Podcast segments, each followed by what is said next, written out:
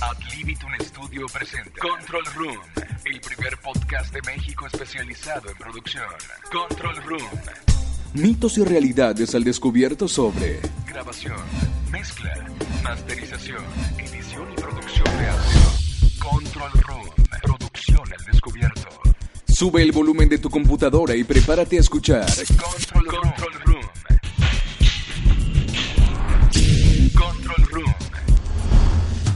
Control Room. Reseñas, comentarios, entrevistas, invitados en vivo. Respuesta interactiva en línea. Control Room. Hablemos de cerca sobre producción. Inicia ahora. Control Room. Fading y comenzamos. Bienvenidos a este programa número 84 de Control Room. Les habla Rafael Mendoza desde el Libitum Studio. Mil gracias por estar con nosotros en este programa tan especial, nuestro segundo aniversario de Control Room. De hecho, el día 15 de septiembre de 2013, Control Room eh, sube su primer podcast a Evox y a eh, también la plataforma de iTunes. Eh, ya dos años de esta fecha, donde iniciamos eh, un diálogo de comunicación entre el profesional, el consumidor y el amateur en audioproducción. Posteriormente eh, fuimos integrando también otros temas del music business que también eran bastante necesarios.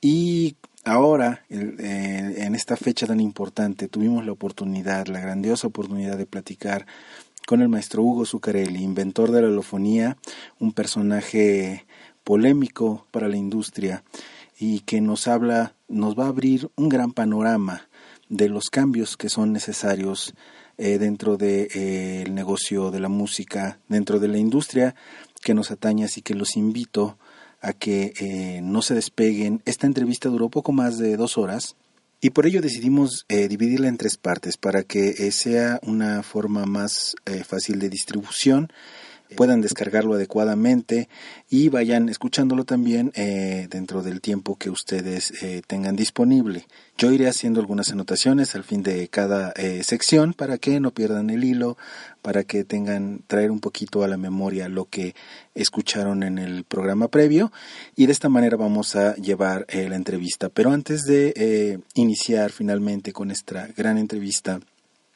que se convirtió en una charla persona a persona, me gustaría agradecerles a todos ustedes por brindarnos un espacio en su disco duro, por brindarnos un espacio en su dispositivo móvil, por estar pendientes eh, cada miércoles de un post de uh, el blog, de todos los eh, diversos elementos y el esfuerzo que hemos estado desarrollando, tratando de mejorar y de aportar un granito de arena en la mejora de eh, mercado de la audioproducción en nuestro país y también el music business.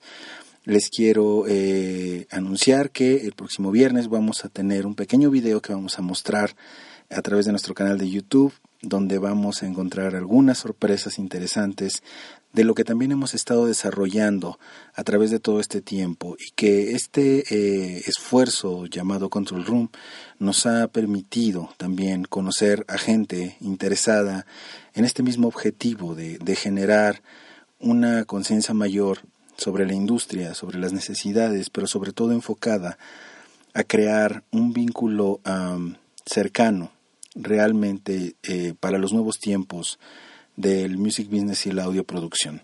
Así que eh, de no ser por ustedes y las cerca de 4.500 descargas que ya tenemos, de las cerca de 1.600 aproximadamente eh, escuchas directamente a través de Evox, eh, de iTunes estamos esperando nos entreguen pronto algunas estadísticas, pero esto significa que hemos tenido en promedio cerca de unas siete descargas diarias del eh, podcast desde septiembre de 2013 a la fecha, lo cual eh, el año todavía pasado eh, había un promedio de 3.8 aproximadamente. Hemos crecido casi al doble este número y esperamos seguir contando con su aprecio, contando con su espacio en sus dispositivos móviles, en sus discos duros y sobre todo en el tiempo que ustedes dedican a querer impulsar este proyecto y sobre todo hacerlo um, crecer colectivamente para iniciar una etapa diferente dentro de la audioproducción. Mil gracias por estar con nosotros como cada miércoles. Mil gracias por sus comentarios, mil gracias por sus regaños también, mil gracias por eh, sus críticas, también son todas muy bien recibidas y todas son muy apreciadas, no importa en el sentido que sean, gracias por este eh, acompañamiento de dos años.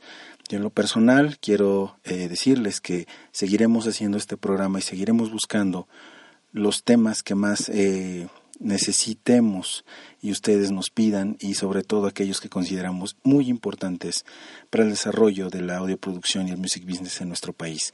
Y es así que me gustaría dar eh, pie de entrada a la entrevista con el maestro Hugo Zuccarelli.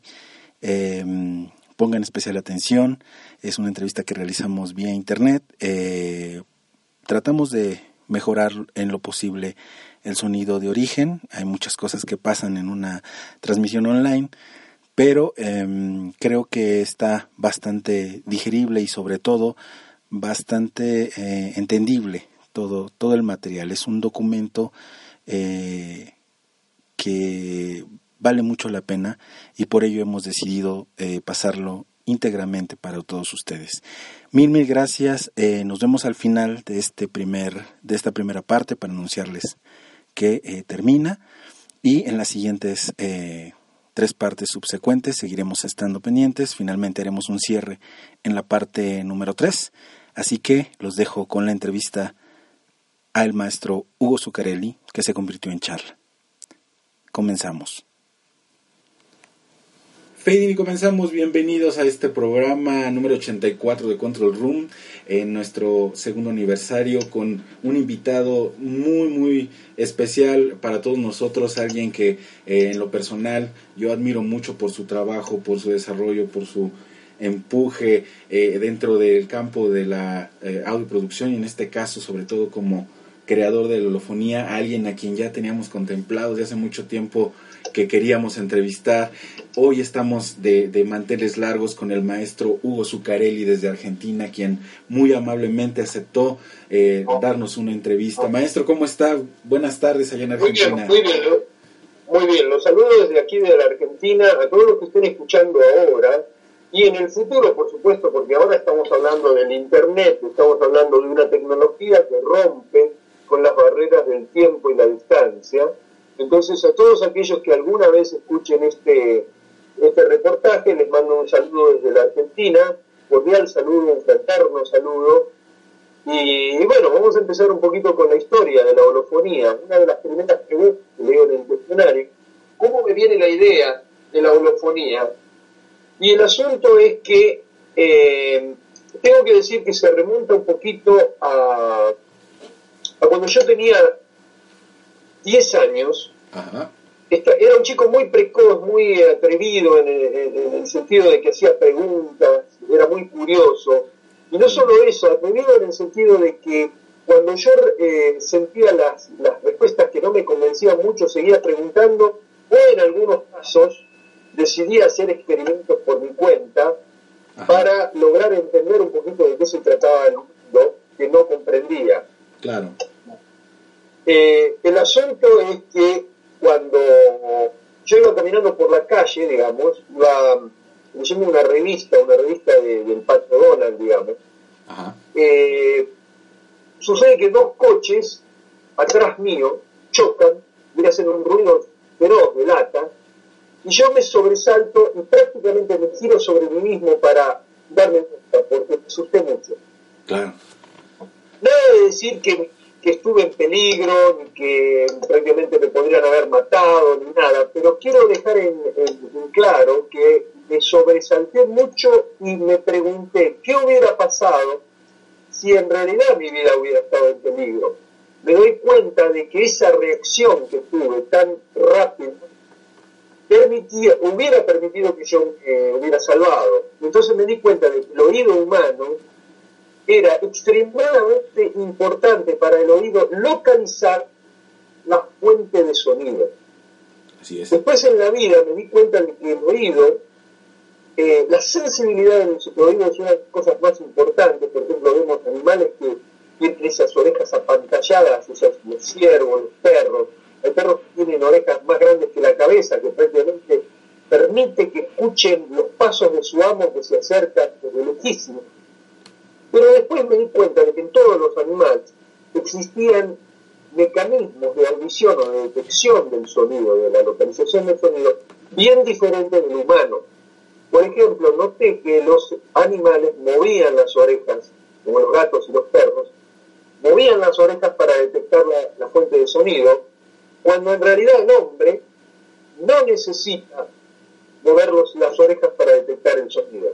Así es. O sea que para mí, yo me di cuenta de que en realidad el humano, el ser humano, tenía posibilidades de localización espacial mucho más precisas que, cualquier animal que tuviera mejor oído, o sea, un, oído más fino. Entonces me puse a tratar de desarrollar una teoría que explicara cómo se... Hay otra cosa que me llamó mucho la atención, es el hecho de que eh, se podía escuchar la localización espacial con un solo oído. O sea, se podía de alguna manera, eh, si uno por ejemplo estaba acostado en la cama, digamos, y, tenía el oído en, una en la almohada, uno podía perfectamente localizar el sonido de una persona que entraba en la habitación y, eh, de alguna manera con un solo oído podía perfectamente escuchar todo aquello que ocurría, de alguna manera eh, contradiciendo lo que se tenía entendido, que era que la localización espacial necesitaban dos oídos. Ustedes saben que la teoría estereofónica o binaural Así es. Eh, dice que nosotros comparamos el oído eh, derecho con el oído izquierdo y con eso nosotros localizamos los sonidos. Entonces yo demostraba ya a los 10 años que esta eh, teoría de localización estaba equivocada. Claro. Entonces, ¿qué pasa? Pasa mucho tiempo, sucede que a los un año yo empiezo a estudiar electrónica, ingeniería electrónica, y prácticamente descubro las bases matemáticas de, que me van a permitir desarrollar una teoría holográfica, holográfica de lo que sería la, audición humana. Ah, en esta teoría yo emito la, la hipótesis de que el oído humano emite sonido. Y esta emisión, digamos, de sonido va a interactuar con las ondas que están llegando al oído y esta, esta suerte de holograma sonoro registra el, la posición de la, de, la fuente sonora. O sea que yo emito una, una teoría del oído humano desarrolló la habilidad de emitir sonido y que este sonido, por una cuestión de asimetría total, permite que cualquier otro sonido que interfiera con este campo sonoro emitido por el oído, este campo sonoro asimétrico, cualquier otro sonido que entre a perturbar o a interferir con este campo sonoro, va dejando una traza de localización, o sea, por donde entre este sonido, va a producir perturbaciones en este campo sonoro asimétrico y adentro del oído van a haber detectores que van a permitir analizar este holograma sonoro, va a permitir eh, localizar la, la, fuente sonora. Cuando eh, cuando me pongo a 21 años, me pongo a desarrollar un, eh, un aparato, logro eh, repetir o, reproducir este efecto holofónico, que denomino holofónico por su parecido con la holografía, y así nace la holofonía. O sea, nace una curiosidad de explicar cómo se puede localizar sonido en un solo oído. Muy bien. Después descubro que el mundo acústico ya había abordado el, problema de la, de la audición espacial, pero ellos se habían detenido a analizar todo aquello que tiene que ver con retardos de sonido, lo que se llaman time delays, entre uno y otro. O sea que las teorías binaurales eran lo que prevalecía o lo que en realidad hicieron que los estudiosos no encontraran la solución porque ellos se, eh, básicamente se frenaron con eso, ese modelo binaural y ninguna persona estudió cómo podía ser el oído humano para eh, reproducir la audición de manera oral.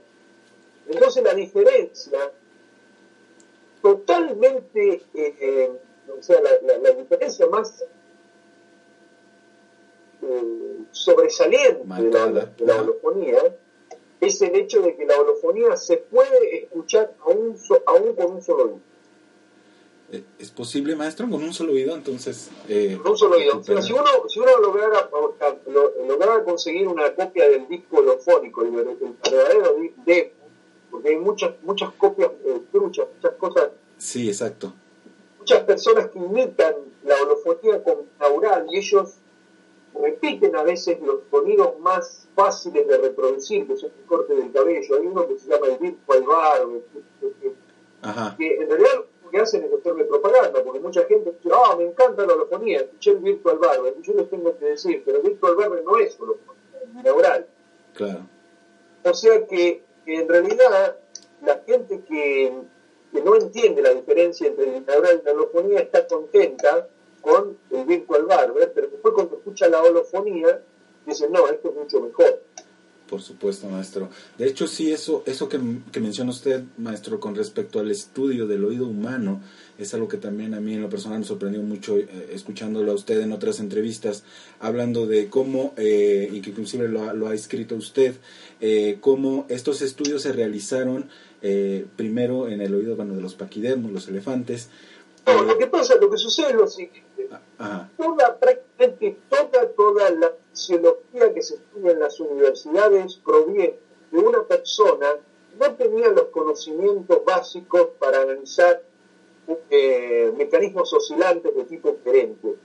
La holografía fue, fue inventada por David Gabor en los años 60, cuando todavía el rayo láser no había sido inventado. Denis Gabor murió sin haber visto un holograma. O sea, él hizo una teoría eh, teórica, una cosa teórica, donde él predecía que se iban a poder recomponer ondas con el uso de la holografía. Entonces, ¿qué pasa? Cuando yo estudio, ya en los años 70, la holografía era una ciencia nueva, pero conocida. Entonces, ¿qué pasa? Eh, cuando yo estudio los fenómenos acústicos, me doy cuenta que existe una, un factor muy importante que son los patrones de interferencia o las figuras de interferencia que forman dos ondas que están interfiriendo. O sea, mi visión de la, de la acústica, yo hice un paralelo total con la óptica. la persona que había estudiado el oído humano anterior a mí que ganó el premio Nobel, ni siquiera era un médico, no era un ingeniero, era un, ingeniero eléctrico que trabajaba para la, compañía telefónica americana, la B. Esta persona hizo una serie de, estudios del oído interno de humano y hizo una serie de simplificaciones, por ejemplo, la cóclea, que es el oído interno donde se alojan todos los sensores del, oído interno, él hizo una... Y, la cóclea es como un caracolito que pega dos vueltas y media dentro de sí mismo, o sea, es un caracol, ¿no? en forma de caracol, está enrolladito, digamos. Y él hizo un estudio desenrollando la cóclea, para darle, para darle a la escucha una idea. Ustedes vieron esos, esos aparatitos que se usan para las fiestas, que es una, como una cosa que uno se pone en la boca enrollado y uno cuando sopla se desenrolla y hace un ruido, ¿cómo se llama? Eh, le decimos espantasuegras aquí en México. Espantasuegra, aquí también. Yo no, lo quería, no lo quería decir porque tenía miedo de que no fuera lo mismo. Ajá, sí, sí, bueno, espantasuegras es una idea perfecta para describir lo que pasó con el estudio de la cóclea. Cuando la cóclea está enrollada, tiene propiedades físicas totalmente diferentes que cuando está desenrollada. Bekesi, Von Bekesi, que señor del que estamos hablando, que trabajaba para la BEL, hizo un desarrollo de la cóclea totalmente desenrollada y hizo modelos macroscópicos, o sea, modelos del tamaño de un escritorio, donde él con una cubeta de onda, que eran unos tubos de vidrio, unos, eh, recipientes de vidrio rectangular, él separaba dos capas de líquido por una membrana de goma y en la parte superior, a la, que contenía líquido arriba de la membrana de goma, le producía con un motorcito ondas que él podía ajustar la frecuencia del motorcito. Y él observó el movimiento de las ondas, hizo un análisis y llegó a una conclusión total errónea claro. que le permitió inferir que las frecuencias se iban a apoyar de un lado de la, de la membrana, del lado próximo al pistón donde estaba actuando, o del lado, del lado extremo. Y él hizo una teoría que se llamó teoría de localización, pero no localización de tipo localización del, del sonido, sino él dijo que las frecuencias se depositaban en esa membrana de manera que las altas frecuencias se iban a, poner, se iban a poner cercanas al pistón y las bajas frecuencias lejanas al pistón. O sea que se iban a distribuir en esta membrana, que era una, corbata, una, una, cosa, una línea, se iban a distribuir como las teclas de un piano. Entonces él dijo que había un grupo de sensores nerviosos que se llaman cilia, que había grupos de cilia sensibles a las altas frecuencias, otras a las medias frecuencias y otras a las bajas frecuencias.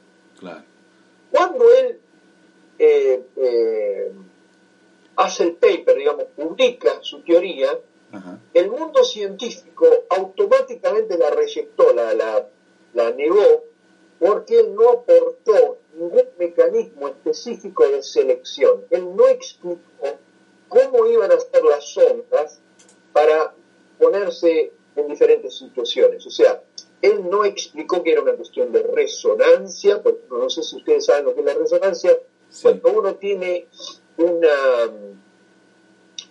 Ustedes saben lo que es un siku, una flauta de pan, una flauta de... Sí, esas flautitas que están atadas una al lado de otro. Cuando el, la persona que toca el siku eh, sopla en diferentes tubitos, los tubitos vibran o resuenan a diferentes frecuencias. Bueno, Bekesi no explicó cómo harían los sonidos para ir a, detectarse, ser detectados en un lugar y no en el otro. O sea, ese mecanismo de separación no estuvo definido en su paper.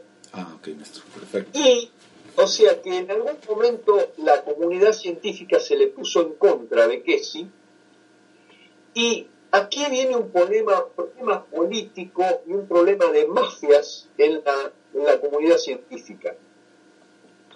Y es el hecho de que Von Bekesi recibió el premio Nobel para justificar que habían algunos eh, fabricantes de altoparlantes que decidieron separar las frecuencias en bandas de frecuencias, por ejemplo los bajos, los medios y los agudos, para construir altoparlantes de varias vías. No sé si tú sabes que hoy los parlantes de todo el mundo así es, tienen lo que se llaman los woofer, los rangos medios y los tweeters. Así es, maestro. Pues, sí, así bueno, ese, ese error, ese, ese problema de, de desconstrucción o de, destrucción del... Em, del espectro sonoro, o sea, ellos lo que hacen es separar las frecuencias en bajo, medio y agudo, y cada uno de este rango de frecuencias los tratan con parlantes diferentes. Así es. Este, este, este, este fenómeno es solo atribuible al hecho de que von Bekesi dijo que el oído humano no tenía, poseía un mecanismo fisiológico para detectar cambios de fase entre los armónicos y lo fundamental. O sea que en definitiva, Bekesi le dio un, cheque en blanco a los fabricantes y diseñadores de parlantes diciéndole, hagan lo que quieran con las frecuencias, sepárenlas, trabajen con parlantes diferentes, total el oído no entiende nada. Cuando yo analizo lo que sucede a nivel del, del oído interno, me doy cuenta de que eso que es la relación entre armónicos y fundamental, que en el mundo de la música se llama timbre, así es. El contenido tímbrico de, una, de un sonido es la relación entre los armónicos y lo fundamental. Para que para aquellas personas que estén escuchando que no entiendan de qué estoy hablando, sí, por favor. Si ustedes tienen una cuerda, imagínense que yo entre mis dos manos tengo un hilo y lo tenso y, puedo hacer eh, imitar lo que sería la cuerda de, una guitarra o de un piano. Si yo esa cuerda le pego un martillo, todos los armónicos, todas las frecuencias que esa cuerda son capaces de emitir, por una cuestión de que el impacto del martillo va a hacer que se explosione en la cuerda, todas esas frecuencias producen un sonido al mismo tiempo, al unísono, para hacer que la intensidad de sonido se eleve muy rápidamente y después decrezca a medida que la cuerda va eliminando su energía, o sea, va disipando su energía.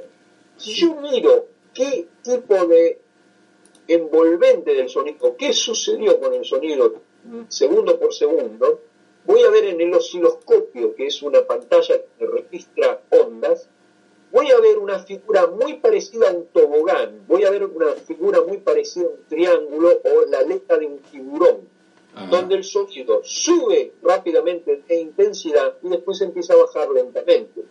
Así es. ¿Eso se entiende visualmente? Sí, sí, sí. Bueno, esa es la onda típica de una percusión a una cuerda que es muy parecida a lo que es piano, digamos. Así es. Pero si yo esa misma cuerda con la misma tensión la raspo con, digamos, el arco de un violino, un violonchelo, va a producir un sonido constante mientras exista movimiento del, del arco. Así es. Por lo tanto, va a empezar rápidamente se va a mantener constante mientras se mueve el arco y va a terminar cuando eh, dejo de mover el arco. Entonces la envolvente de este sonido de violín es más o menos un cuadrado, un rectángulo, bien distinto de lo que sería un triángulo que habíamos dicho que era la percusión piano. Entonces, ¿qué pasa? Si yo toco el La en un piano y toco el La en un violín, las dos van a tener, o sea, siempre siendo la misma cuerda, o sea, yo la misma cuerda la raspo con el arco del violino, le pego un golpecito con un martillito de piano, esos dos sonidos van a tener las mismas componentes de frecuencia, van a tener los mismos sonidos, si yo pongo un micrófono y pongo un detector de, frecuencias, voy a ver misma, la misma envolvente, pero si pongo un osciloscopio voy a ver diferentes formas. Dijimos que una es la aleta de un tiburón, el otro es un cuadrado.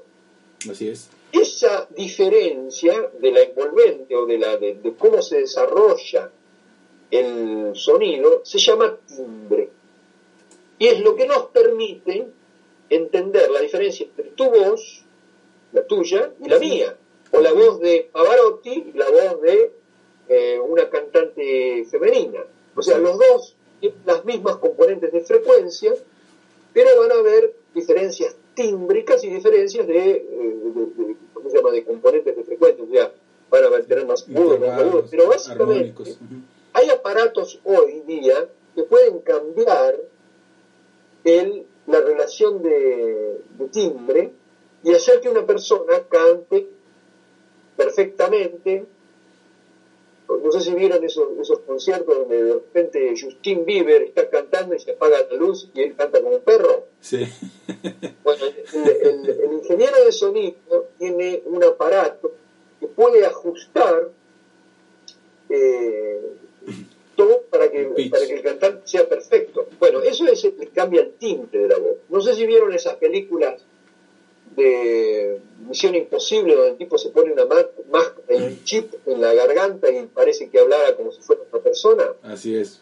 Bueno, la idea es esa, eso es ciencia ficción, pero la idea es que cualquier voz, la voz de Pavarotti se puede hacer hablar como Mickey Mouse Claro. o como el Pato Donald, ¿entiendes? O sea, Sí, sí, sí. cualquier instrumento se puede transformar en cualquier otro instrumento solamente cambiando esta relación tímbrica. Sí. Entonces, ¿qué pasa? Si yo tengo un altoparlante que me separa las frecuencias en bajos, medios y agudos, y después me las vuelve a mezclar, ¿qué quedó de la composición tímbrica original? Nada. Claro. Entonces, ¿qué pasa? Si yo paso un, eh, un disco de un Stradivarius, que es uno de los sonidos más hermosos que tiene la música, digamos, Sí. y, y, y es, y en ese mismo altoparlante paso un violín de lata que alguien compró en el mercado y toca así, los tocan los payasos, Ajá. no va a haber diferencia. O sea, yo no sé cuál va a sonar mejor en un altoparlante convencional. Porque el altoparlante convencional puede llegar a mejorar el sonido del violín de lata o empeorar el sonido Stradivarius. Claro. Entonces, ¿qué pasa? Yo invento la holofonía, me doy cuenta de que el oído tiene capacidades tímbricas desconocidas por el mundo de la acústica, pero bien conocidas por el mundo de la música. Claro. Casi, casi yo diría que la primera colilla de toda universidad de música es el timbre. Así es. Y sin embargo, el timbre se mantiene ausente dentro del, de la, ¿cómo se llama? De, la, de la jerga acústica. Ustedes, si abren un libro de acústica, lo primero que se dice es que el oído no tiene la capacidad de discriminar entre la fase entre armónicos y fundamental. O sea que hay una dicotomía entre lo que sabe un músico y lo que sabe o que debe saber un acústico. Así es. Ahora quiero que entienda la audiencia, porque Claro. hay que entender un poquito de dónde sale toda esta, esta, esta manera salvaje de ver la, la- la- la ciencia, Ajá.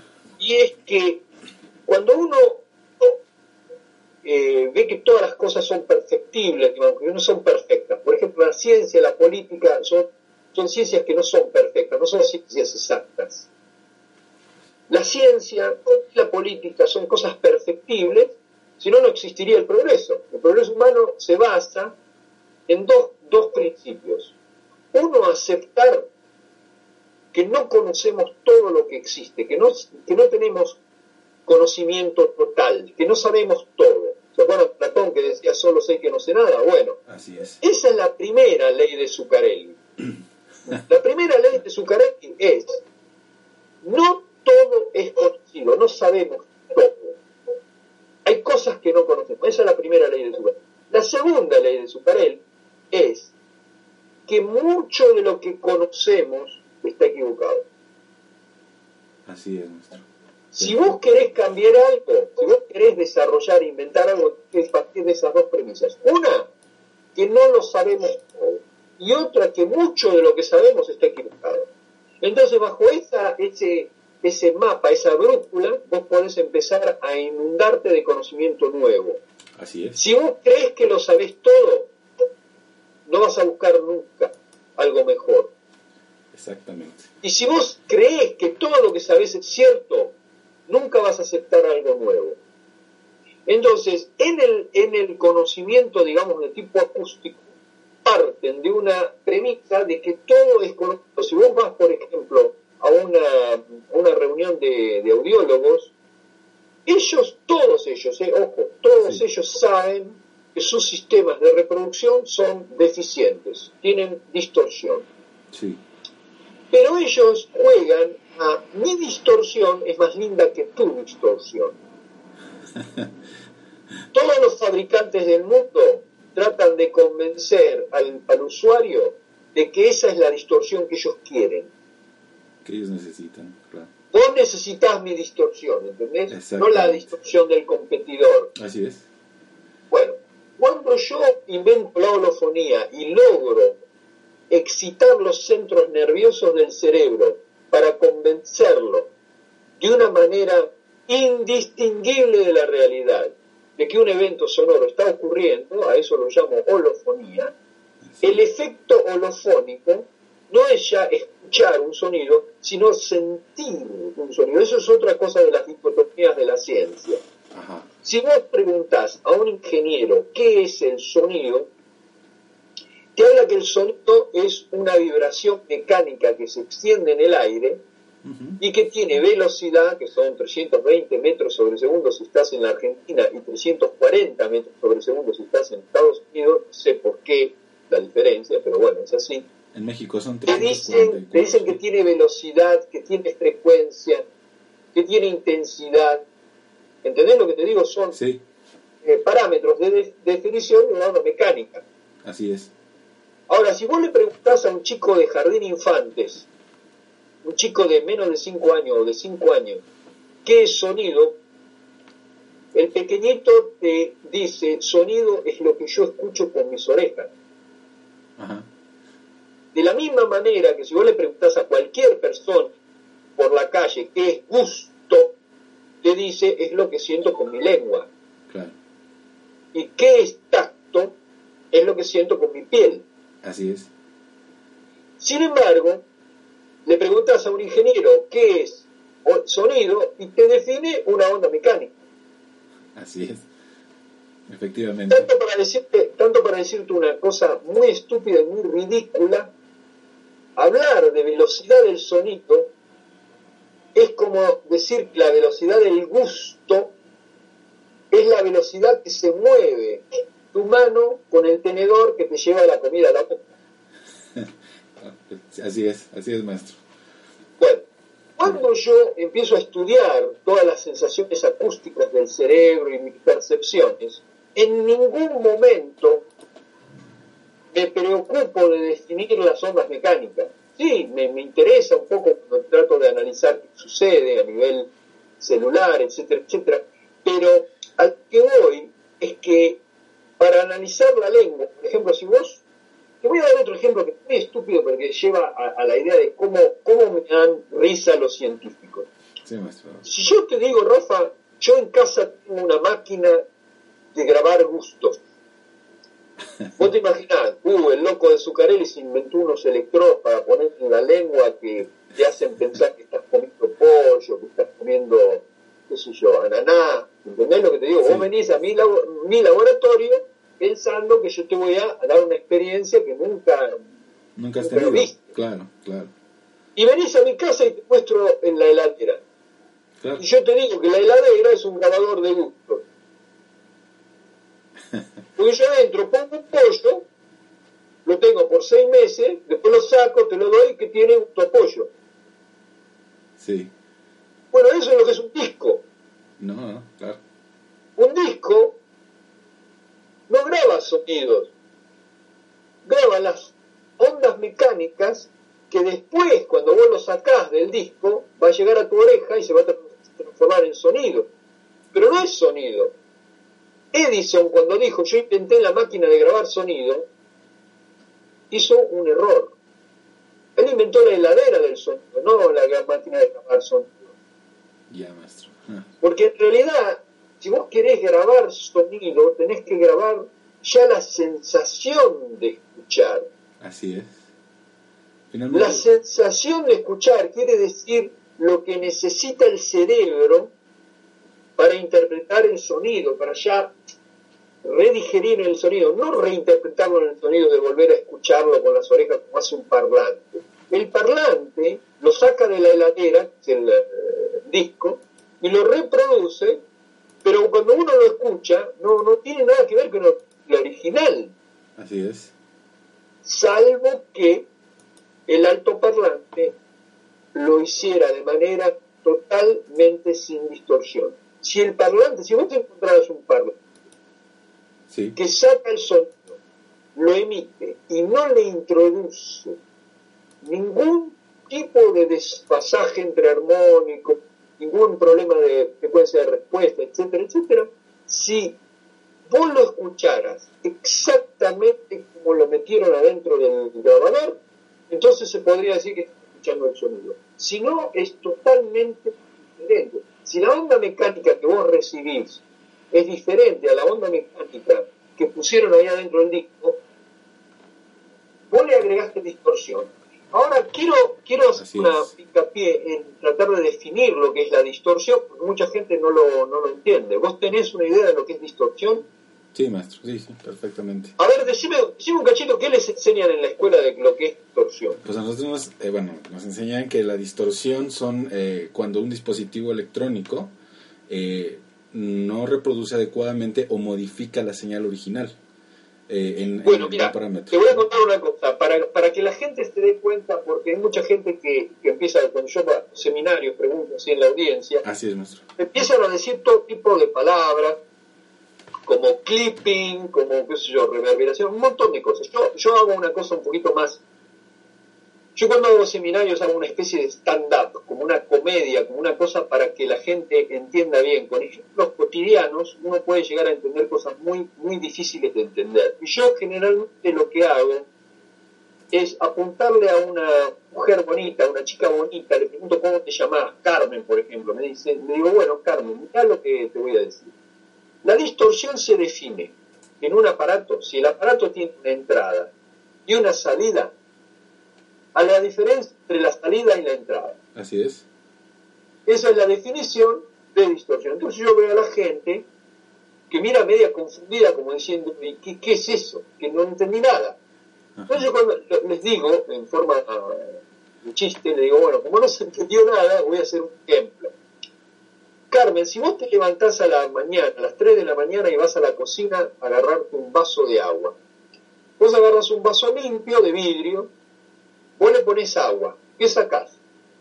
Notica dice agua. Bueno, lo que salió del vaso menos lo que entró al vaso, siendo igual, la diferencia es cero. La distorsión del vaso limpio de vidrio es cero. Pero si tu hermanito menor se levantó antes que vos y se hizo una leche chocolatada, y dejó el vaso sucio con leche chocolatada, vos venís dormida, le pones agua, ¿qué saca? Agua con leche chocolatada. Así es. Bueno, entonces se puede definir que la leche chocolatada es la distorsión. Así es. Es lo que le agregó el vaso, que no estaba limpio, le, le agregó al agua que vos querías tomar. Así es. Entonces, ¿qué pasa? Yo me, me acerco a un altoparlante y le digo, bueno, de ahora en más, cuando vean estos altoparlantes diseñados mal, Fíjense que van a encontrar que entra música de Pink Floyd, por ejemplo, y sale música de Pink Floyd con leche chocolatada. Así es.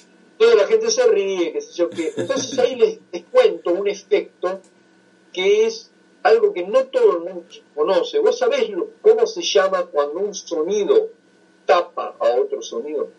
El enmascaramiento, ¿no, maestro? El enmascaramiento acústico. Muy bien, parece que vos fuiste el Mucha gente no lo sabe, pero se llama enmascaramiento acústico. Y cuando yo agarro, apunto a un chico y le digo, ¿vos sabés lo que es enmascaramiento acústico? Le digo, decime que no, decime que no. Me dicen, no.